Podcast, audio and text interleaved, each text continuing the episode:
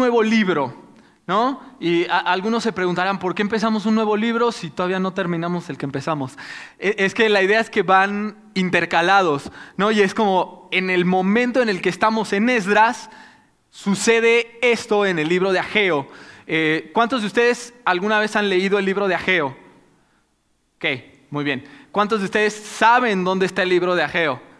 Pues, en mi Biblia, ¿no? Ok, muy bien. Bueno, vamos a, vamos a ver porque Ageo tiene un mensaje sumamente importante y sumamente trascendente en la narrativa del pueblo de Israel y específicamente en la narrativa de la Biblia.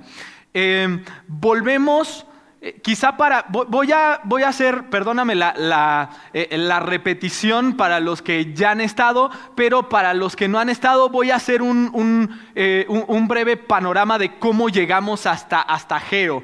Si se acuerdan, acabamos de salir del exilio, ¿no? El pueblo de Israel regresa a Israel justamente después del exilio, pero voy a, irme más atrás para las personas que andan un poquito este, más perdidas. Dice, ah, pues es la primera vez que vengo o tiene poquito que estoy viniendo, no tengo ni idea de qué me estás hablando. Bueno, ¿alguno de ustedes vio la película de los 10 mandamientos de Charleston Heston en Semana Santa? Bueno, muy bien. Todos alguna vez, al menos de niños, si no los más jóvenes, vieron la del príncipe de Egipto. Bueno, cuando salió, sale Israel de Egipto, Dios los saca de ahí, vagan por el desierto durante 40 años y Dios los lleva a la tierra prometida.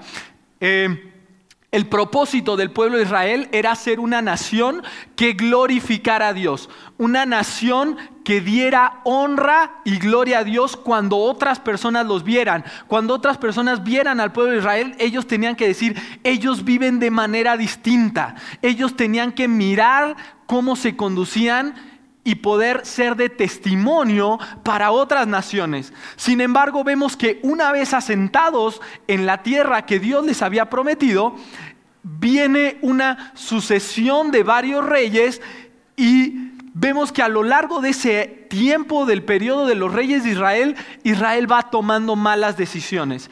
Y lejos de ser un testimonio y una luz para otras naciones, terminan conformándose a las naciones que no conocían a Dios, que estaban alrededor del el pueblo de Israel. Terminan adorando a sus dioses, adoptando sus prácticas y haciendo las cosas de la manera que otros lo hacían.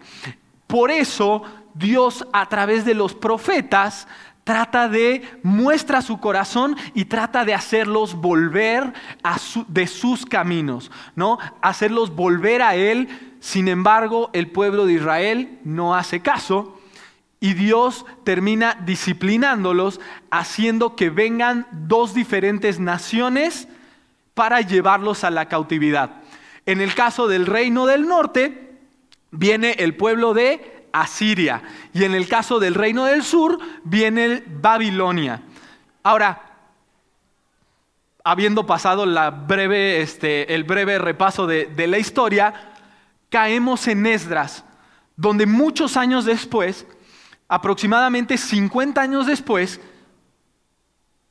el rey Ciro, eh, que era un rey que practicaba una religión llamada zoroastrismo, dicen los que saben, eh, no, me voy a poner a, explicar qué es el zoroastrismo, pero a diferencia de otras religiones que practicaban otras naciones que estaban alrededor, este zoroastrismo permitía que cada quien creyera en el Dios que ellos quisieran a su manera sin ningún problema. No los iban a forzar a adorar a los dioses que ellos adoraban, sino que les daba libertad para poder adorar cada quien al Dios que ellos creyera.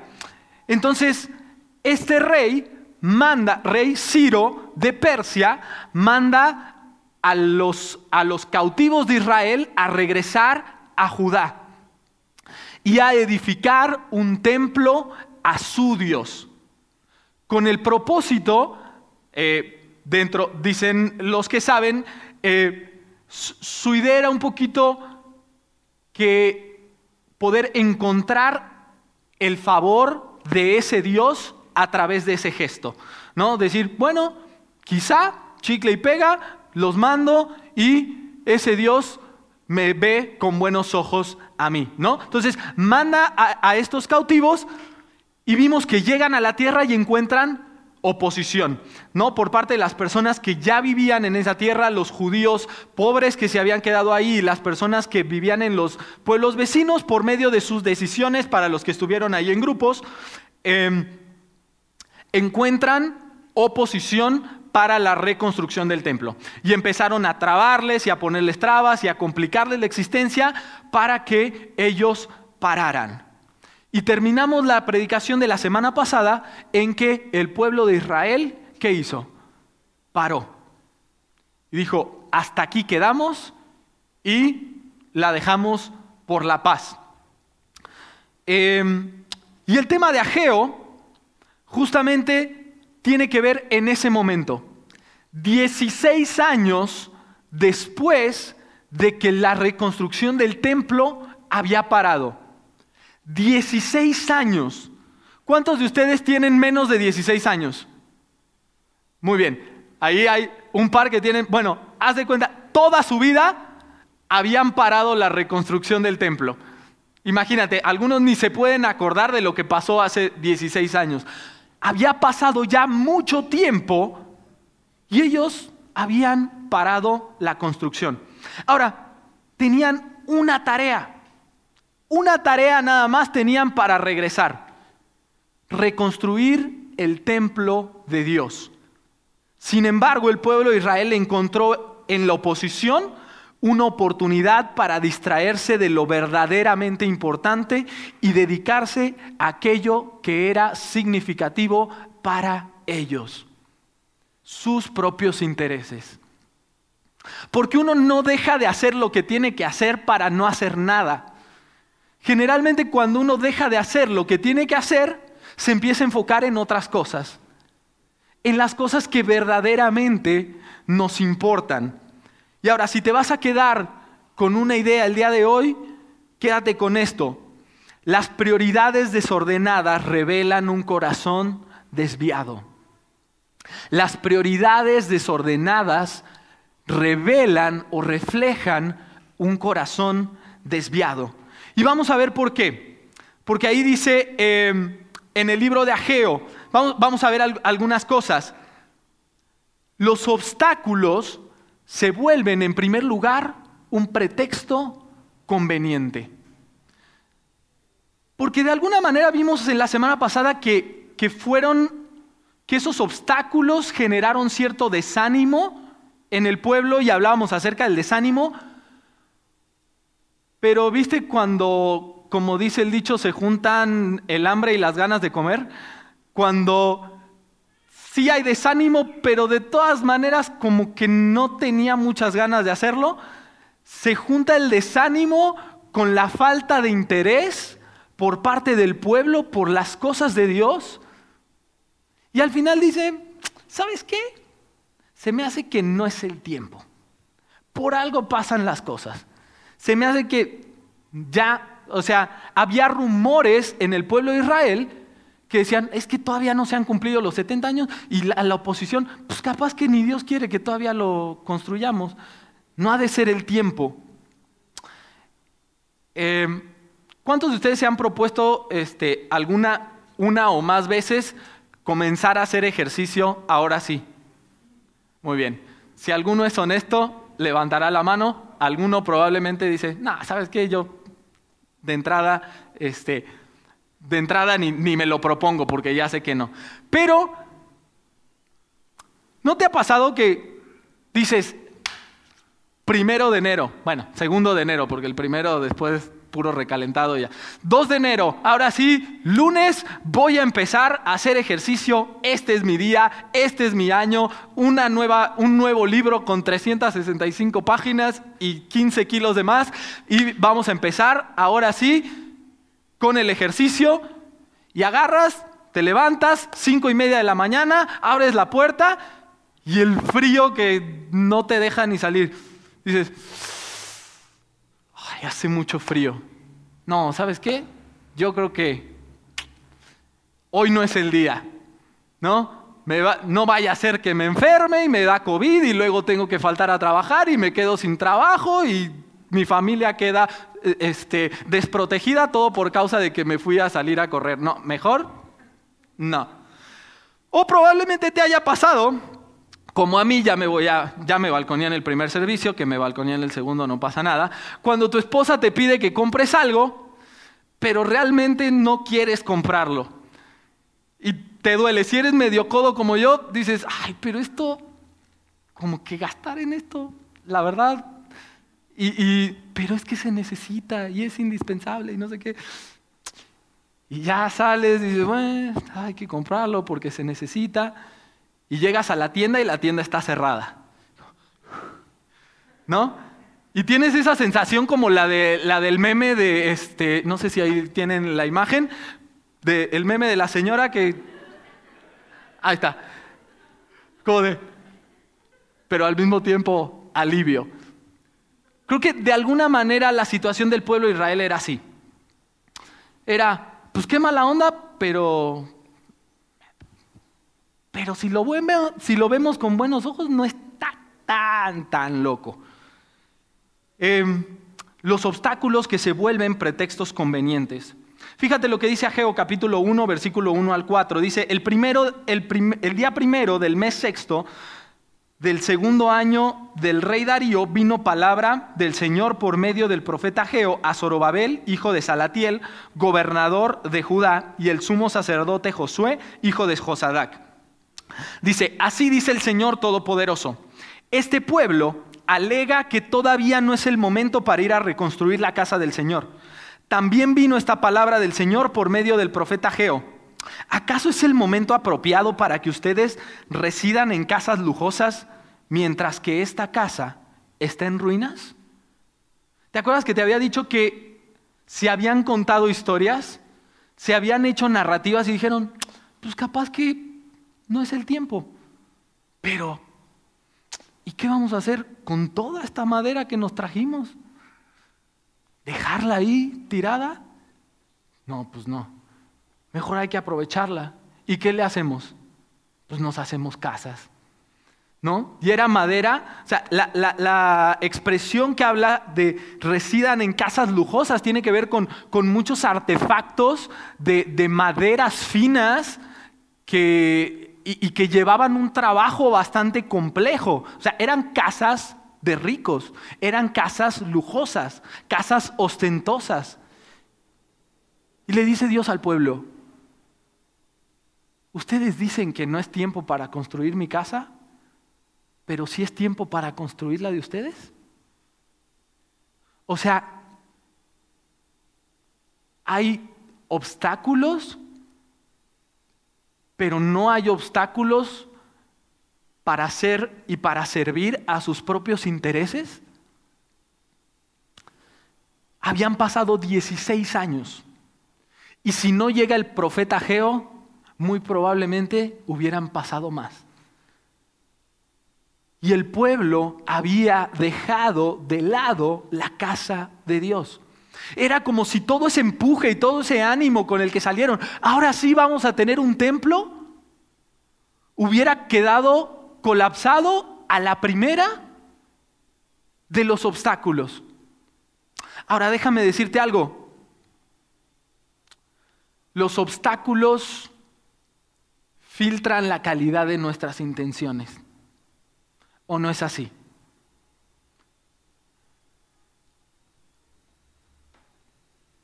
Cuando los obstáculos hacen que desistamos en algo, muchas veces demuestra que verdaderamente no hay un interés lo suficientemente fuerte por aquello que estoy buscando. Ah, claro, porque puedo estar tres horas refrescando cada minuto la página de los boletos para Coldplay en Ticketmaster para, que, para ver si encuentro uno. Pero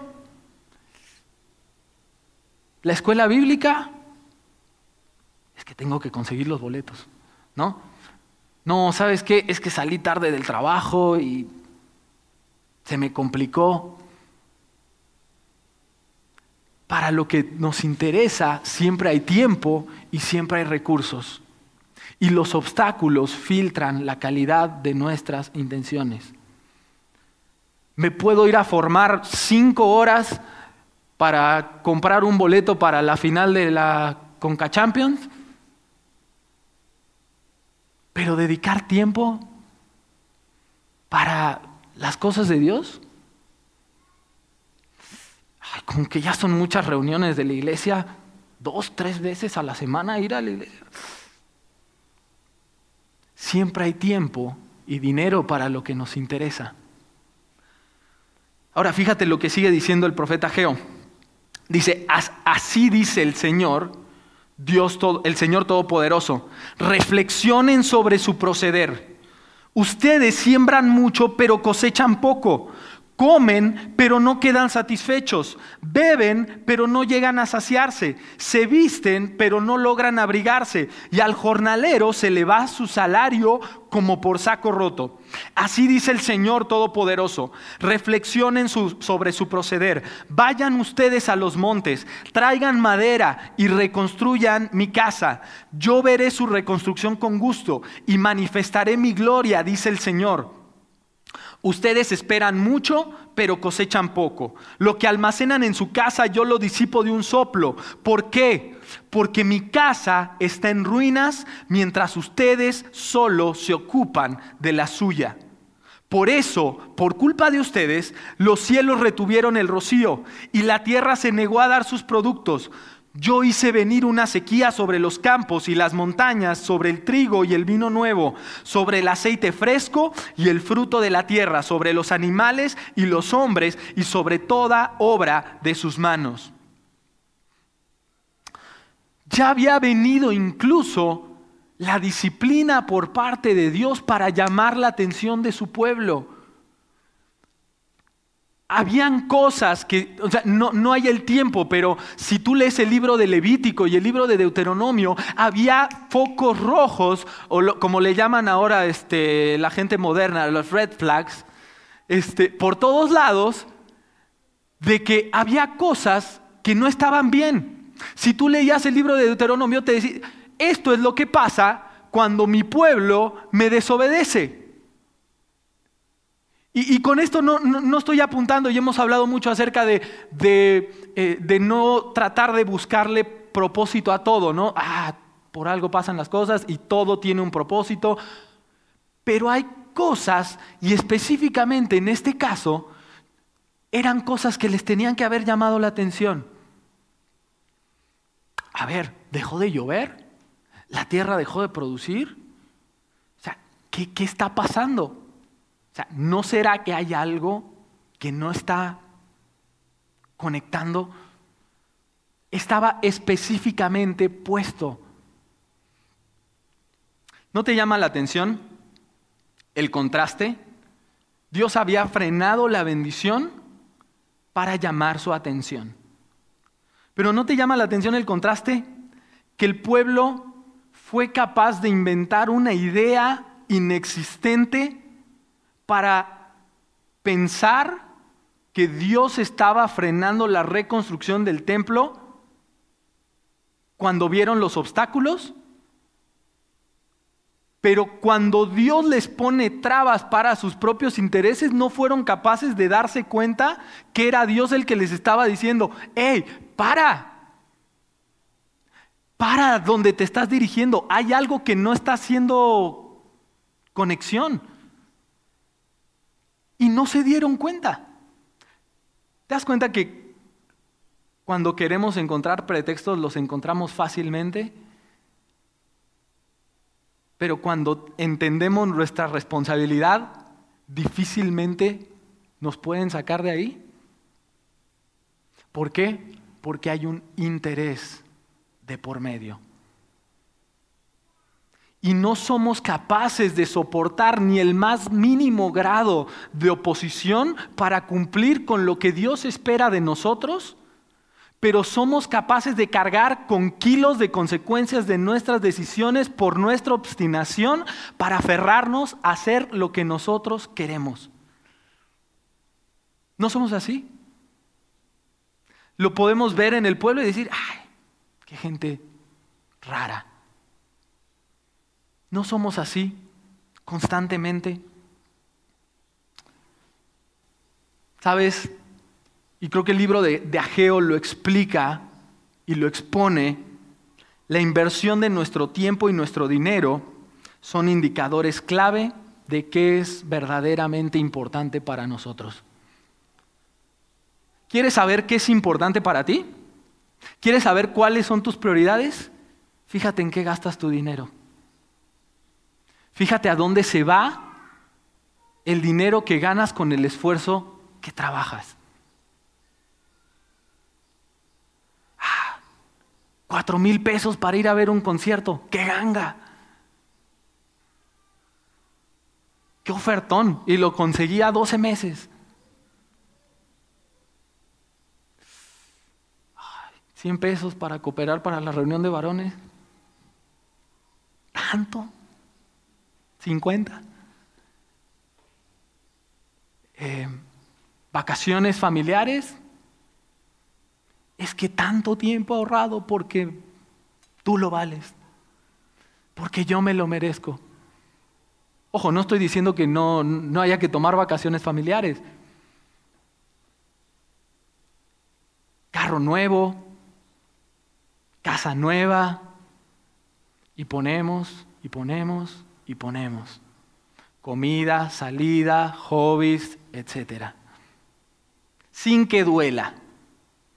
Porque hasta uno se justifica de por qué, cuáles son las buenas razones de que tendría que gastar mi dinero de esa forma. Aunque sepa que a veces no. ¿Quieres saber cuáles son tus prioridades? Fíjate en dónde gastas tu tiempo. Ah, leyendo artículos de, la jornada deportiva del fin de semana.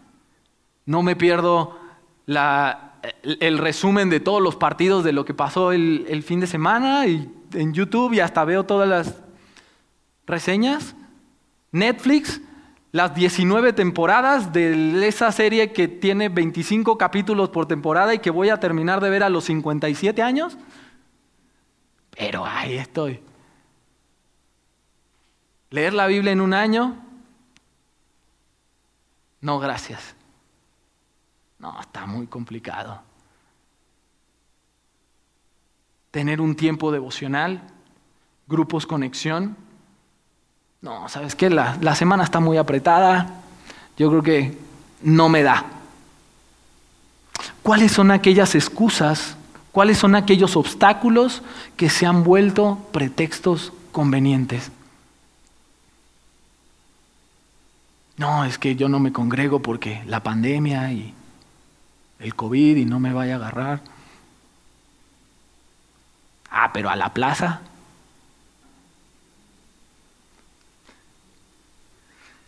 es que no he podido ofrendar porque la situación está complicada. Tú no sabes lo que yo he pasado. Como están las cosas, ya ni me alcanza para ofrendar. Y es que la ofrenda, y, lo digo con toda claridad y con toda transparencia, porque siempre de alguna manera hemos tenido la honestidad, la transparencia y la claridad para comunicar las cosas. La ofrenda no tiene que ver con lo que Dios necesita de ti. No tiene que ver con cuánto percibe la iglesia.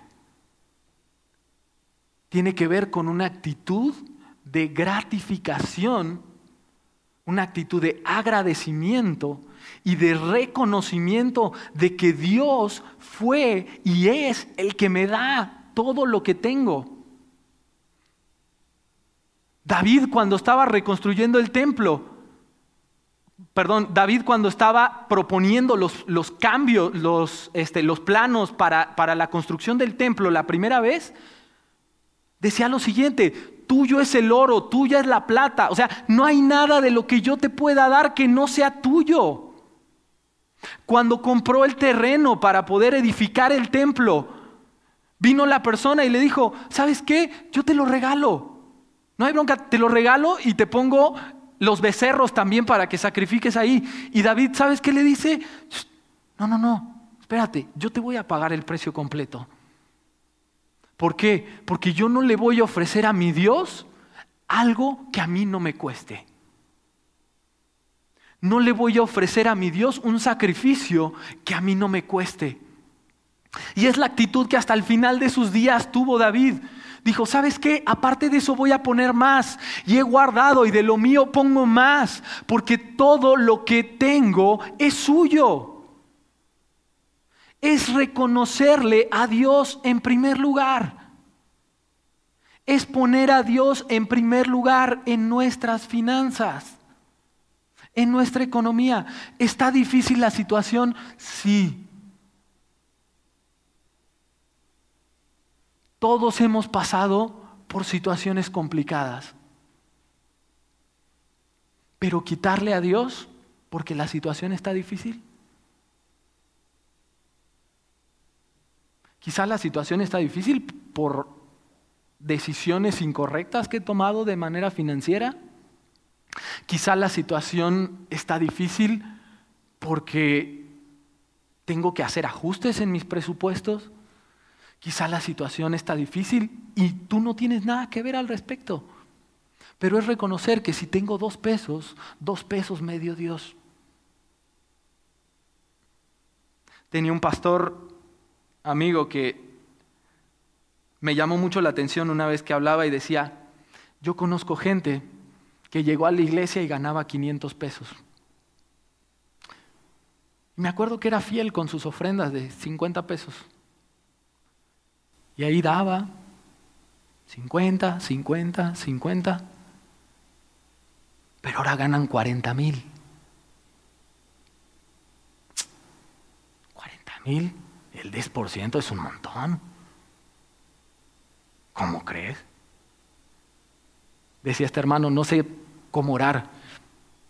A veces me dan ganas, decía el hermano, a veces me dan ganas de orar para que Dios les regrese su trabajo de 500 porque así no le agarra la codicia. Y lo digo con toda transparencia. Nuestros recursos financieros son el reflejo de nuestras prioridades. ¿Cuáles son los obstáculos que se han vuelto pretextos? Es que la escuela, trabajo es tan demandante que no tengo tiempo para ir a los grupos conexión, para la escuela bíblica, para hacer comunidad. Es que el domingo es mi único día de descanso. Y lo voy a pasar en la iglesia. Bro, personas que han venido, ¿sabes qué? Me voy a tomar un descanso de los grupos. ¿Por qué? Porque entré a la universidad. Hey, tu universidad dura cinco años. ¿Vas a descansarte cinco años de las cosas espirituales? ¿O es poner prioridades? Quizá hay cosas que tenemos que parar. Necesito descanso todos los días. Total, puedo ver el culto en línea. Me levanto tarde, lo veo en pijama, no pasa nada. Prioridades. Las prioridades desordenadas revelan un corazón desviado. ¿Y sabes qué es lo triste? Que en muchas de las ocasiones las cosas a las cuales decidimos aferrarnos, relaciones, familia, trabajo, economía, hobbies, etcétera, a lo que tú le quieras llamar, terminan colapsando por la falta de orden en nuestras prioridades. Y es que yo siempre busqué lo mejor para mi familia. Quise darle a mis hijos todo lo que yo no tuve. ¿Y la familia?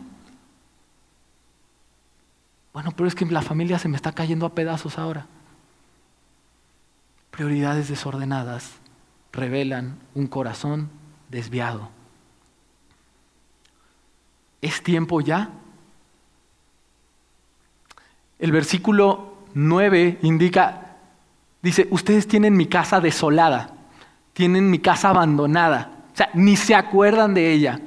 Mientras cada uno corre apresuradamente a su propia casa. O sea, cada quien trabaja con esfuerzo y esmero para su propia casa. ¿Es tiempo ya de ordenar prioridades? ¿Es tiempo ya de poner a Dios en el lugar que debe tener? Cantábamos, no hay nada más grande que tú. En el mundo busqué, no pude llenarme, pero no hay nada más grande que tú. ¿Cómo eso se refleja en nuestras prioridades? ¿Es tiempo en segundo lugar, cuando los anhelos se vuelven demandas indispensables. Ya vimos un poquito la semana pasada al respecto de este tema y probablemente se te vaya a hacer un poquito conocido la, dinámica, pero hablábamos la semana pasada que cuando vieron la construcción de los cimientos, el pueblo de Israel hubo una especie de, emociones encontradas por parte de dos grupos de personas. ¿Se acuerdan? Hubo los jóvenes que nunca habían visto un templo, que nunca habían tenido un templo, que nacieron en Babilonia y dijeron, wow, tenemos templo. Y empezaron a festejar y a gritar de alegría. Y por otro lado estaban los ancianos que habían visto el otro templo y dijeron, ¿para esto vinimos? ¿Esto es lo que vamos a tener? Y lloraban porque el templo nuevo no era como el templo que habían tenido antes. Fíjate lo que dice Ageo capítulo 2, versículo 1. El día 21 del mes séptimo vino palabra del Señor por medio del profeta Ageo. Dice, pregúntale a Zorobabel, hijo de Salatiel, gobernador de Judá, al sumo sacerdote Josué, hijo de Josadac, y al resto del pueblo. ¿Queda alguien entre ustedes que haya visto esta casa en su antiguo esplendor? ¿Qué les parece ahora? ¿No la ven como muy poca cosa? vieron la oposición como una oportunidad para parar el templo que de todas formas no cumplía con sus expectativas. Viste, a veces ayer, ayer platicaba eh, con, con el grupo pequeño de los jóvenes, como a veces me veo con ciertas dinámicas como si fuera un niño de cinco años.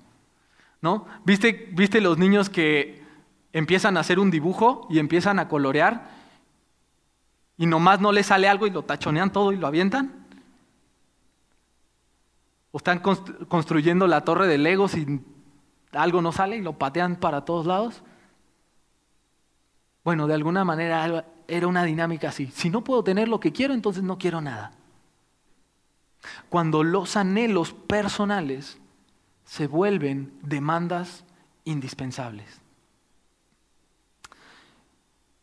Sin embargo, no tenían la capacidad de ver, o sea, habían pasado 70 años en donde ellos habían estado en cautiverio, habían tenido tiempo para valorar lo que verdaderamente era importante, a considerar cuáles eran sus prioridades, pero todavía no les bajaba el agua al tanque. Todavía no, no, podían ver más lejos. Lo único que podían pensar era, este templo no es como el otro. Fíjate lo que dice. Dios les recuerda lo más importante. Versículo 4, pues ahora ánimo, Zorobabel, afirma el Señor, ánimo, Josué, hijo de Josadac, tú eres el sumo sacerdote, ánimo, pueblo de esta tierra, afirma el Señor, manos a la obra, yo estoy con ustedes, afirma el Señor Todopoderoso. Mi espíritu permanece en medio de ustedes conforme al pacto que hice con ustedes cuando salieron de Egipto. ¡Ey! No se olviden qué es lo importante. Yo estoy con ustedes. ¿Cuál era la razón esencial para que hubiera un templo? Era la presencia de Dios en medio del pueblo. Era el lugar donde el cielo y la tierra se conectaban. Era el lugar donde Dios quería tener comunión con su pueblo. ¿Y sabes cómo empezó a hacerlo? En una tienda llena de pieles, sin mayores lujos, en el desierto. De hecho, cuando David... Eh, tiene esta iniciativa de poder edificar el templo, me llama la atención esa comparación. Justamente la pregunta que se hace David estando solo es, no puede ser que yo viva en un palacio así, de cedro, y mi Dios habite en una carpa. No, no, hace sentido. Y la intención de David era, yo quiero, quiero darle a Dios de lo que me ha dado. Pero la respuesta de Dios al profeta Natán, la, la respuesta de Dios a David por medio del profeta Natán es, hey, tú no te preocupes por eso. Tú no me vas a construir casa. Lo va a hacer tu hijo. Pero de eso no te preocupes. Yo he andado de aquí para allá por años y a ninguno de los gobernantes les he demandado casa de cedro. Porque lo importante no era lo que estaba afuera. Lo importante era lo que significaba la presencia de Dios en el pueblo. Fíjate lo que dice versículo 6. No teman, porque así dice el Señor. Dentro de muy poco haré que se estremezcan los cielos y la tierra, el mar y la tierra firme. Haré temblar a todas las naciones. Sus riquezas llegarán aquí y así llenaré de esplendor esta casa, dice el Señor. Era el lugar en donde Dios mismo iba a posar su presencia a través de Cristo. Ahí, a ese templo, iba a llegar la encarnación misma de Dios. Juan dice que, que el verbo habitó entre nosotros, hizo un tabernáculo entre nosotros, quiso morar entre nosotros. La misma presencia de Cristo iba a estar posada en ese templo.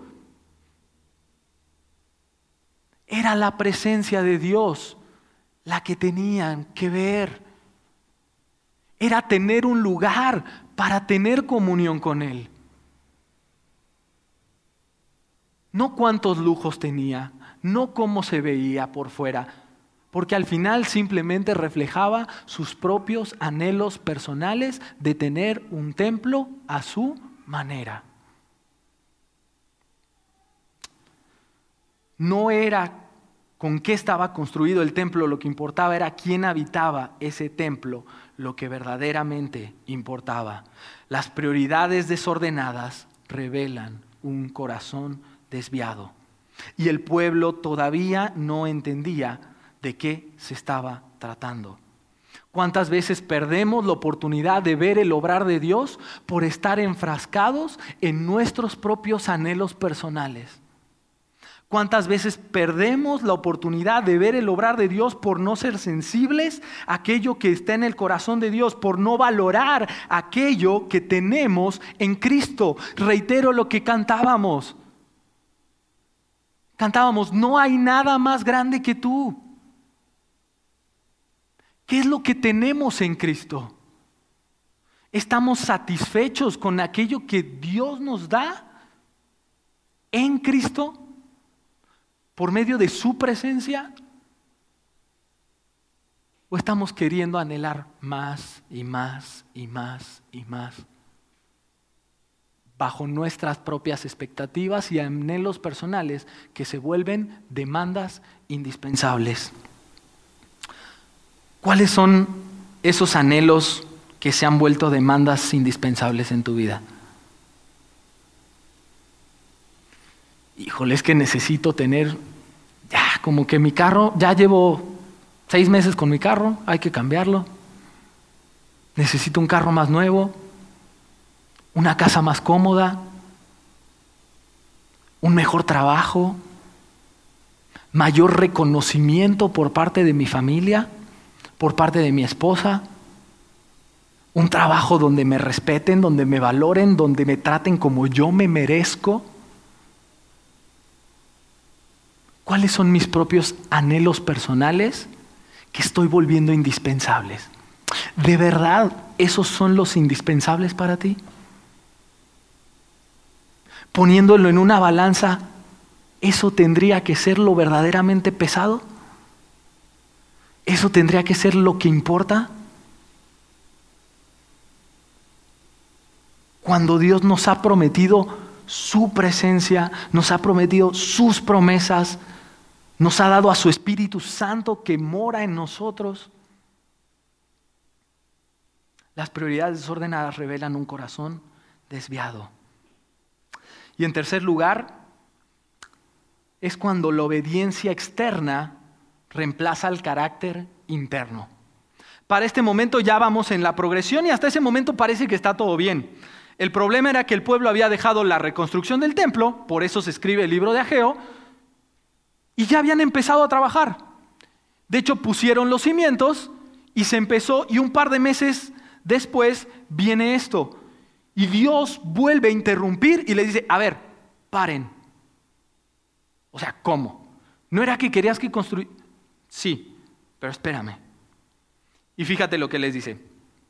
El día 24 del mes noveno del segundo año de Darío, es Ageo capítulo 2, versículo 10, vino palabra del Señor al profeta Ageo Así dice el Señor Todopoderoso, consulta a los sacerdotes sobre las cosas sagradas. Entonces Ageo les planteó lo siguiente, supongamos que alguien lleva carne consagrada en la falda de su vestido y sucede que la falda toca pan o guiso o vino o aceite o cualquier otro alimento.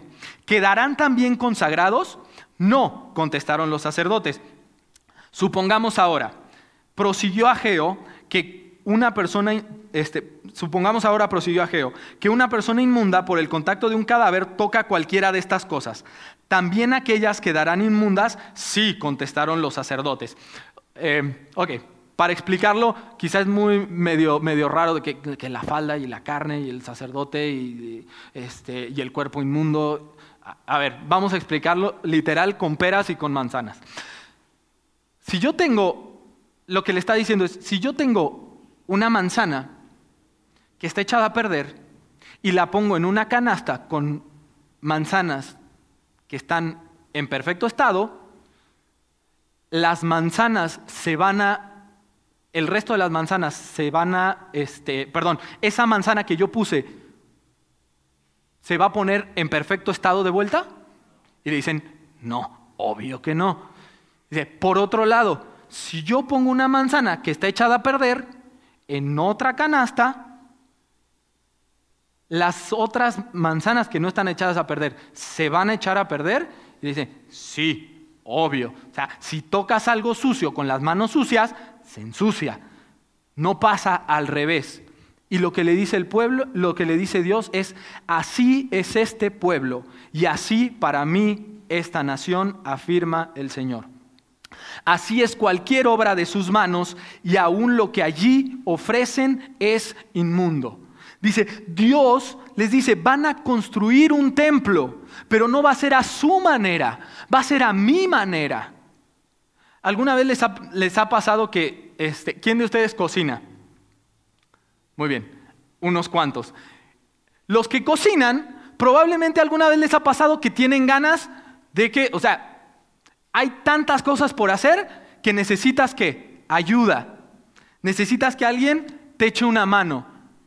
Ahora, ¿qué dirías si tu esposo o tu esposa, tú le dijiste, hey, ven, échame la mano, pero acaba de ir, tenía las dos bolsas de basura acá en las manos y llega y las tira a la basura y todavía, este, eh, sí, está ahí todo sudado y todo mugroso.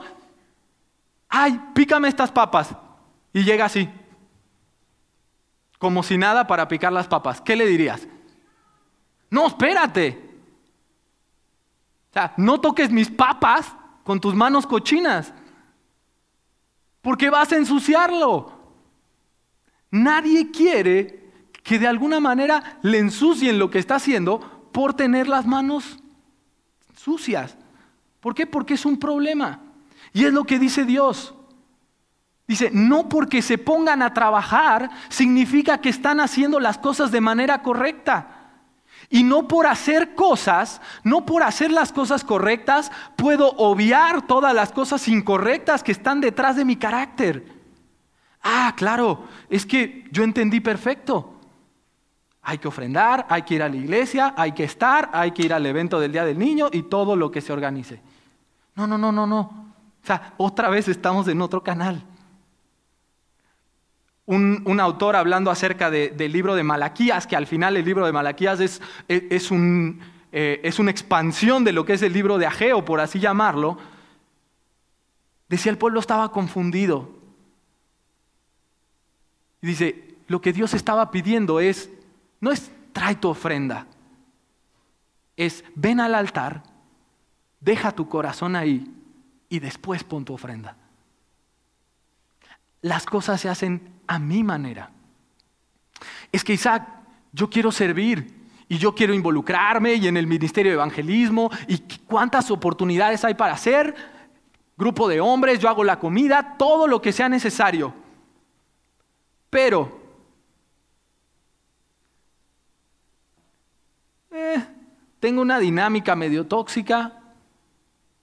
Llevo como cuatro novias en un mes y ninguna de ellas conoce de Cristo, híjole, bro, creo que hay asuntos pendientes que hay que tratar.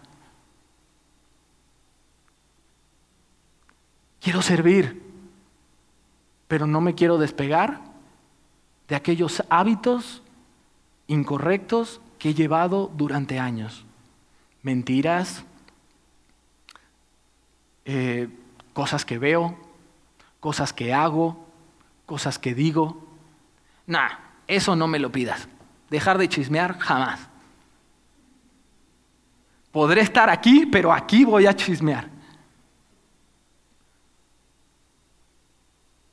La invitación a hacer cosas para Dios no es expensas de la integridad delante de Él.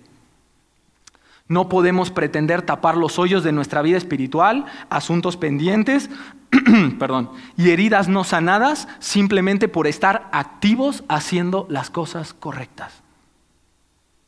Y Dios dice, hey, paren. Las cosas no se hacen así. Es tan importante hacer las cosas, es tan importante la obediencia externa como el carácter interno como la motivación con la cual hago las cosas. Y la pregunta es, ¿qué voy a hacer con esto? Ahora, si tú me preguntas, claro, ya entendí, entonces echémosle ganas. No. Porque no hay ganas que le puedas echar que te puedan volver lo suficientemente digno de acercarte a la presencia de Dios de poder mirarle con, con confianza. Pero es el sacrificio de Cristo el que nos acerca y nos permite venir delante de Él con un corazón limpio, con un corazón puro, con una conciencia pura. Dice el libro de Hebreos. Y lo que decía eh, el libro al respecto de los sacerdotes y lo que les explicaba al respecto de las manzanas, no es real al respecto de Cristo. Porque yo tomo a Cristo y lo acerco a un pecador inmundo y Él es capaz de limpiar con su pureza nuestra inmundicia, nuestro pecado. Pero tenemos que acercarnos a Él y tiene que ser en humildad. Y tenemos que reconocer que no podemos por nosotros mismos y que no es lo que nosotros hagamos lo que nos va a acercar a Él. Gracias a Dios, hoy tenemos la promesa de Cristo. Tenemos el sacrificio de Cristo. Y Dios envía al Espíritu Santo. Y ya no tenemos un templo construido por manos, sino que ahora nosotros dice el libro de Corintios, somos el templo del Espíritu Santo. Y el Espíritu Santo habita en nosotros. ¿Cuánta más razón hay para que ese templo sea sagrado? Por el poder del Espíritu Santo nos da la capacidad de poder vivir en esa santidad. Por eso, acerquémonos confiadamente al trono de la gracia para encontrar oportuno socorro, para encontrar gracia. Hay oportunidad. Mire, Isaac, creo que por mucho tiempo he invertido las prioridades. Creo que hay cosas que no están bien. Te digo, en mi vida hay prioridades que hay que ajustar. Las prioridades desordenadas reflejan un corazón desviado, pero Dios puede poner nuestro corazón en sintonía con el suyo por medio de la sangre de Cristo, por medio de su sacrificio, por medio de su Espíritu Santo morando en nosotros. Y ahora nosotros ser el templo que otros ven y puedan glorificar a Dios. Si somos el templo del Espíritu Santo, ¿cuánto más responsabilidad tenemos hoy?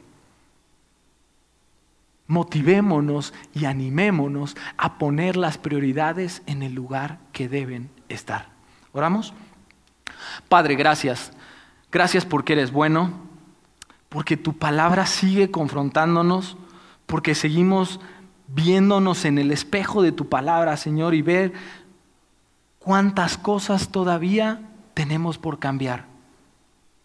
Pero Dios, gracias porque no nos dejas sin los recursos para poder hacerlo. Gracias porque tú te esfuerzas y tú te acercas a nosotros. Y escuchar este mensaje el día de hoy es la viva muestra de que tú quieres que sepamos de aquello que tú quieres que hagamos, de aquellas modificaciones que tenemos que hacer.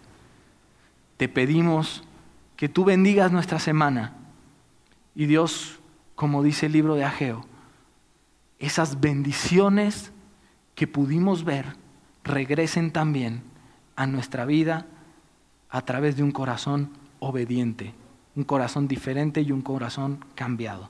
Gracias en el nombre de Jesús. Amén.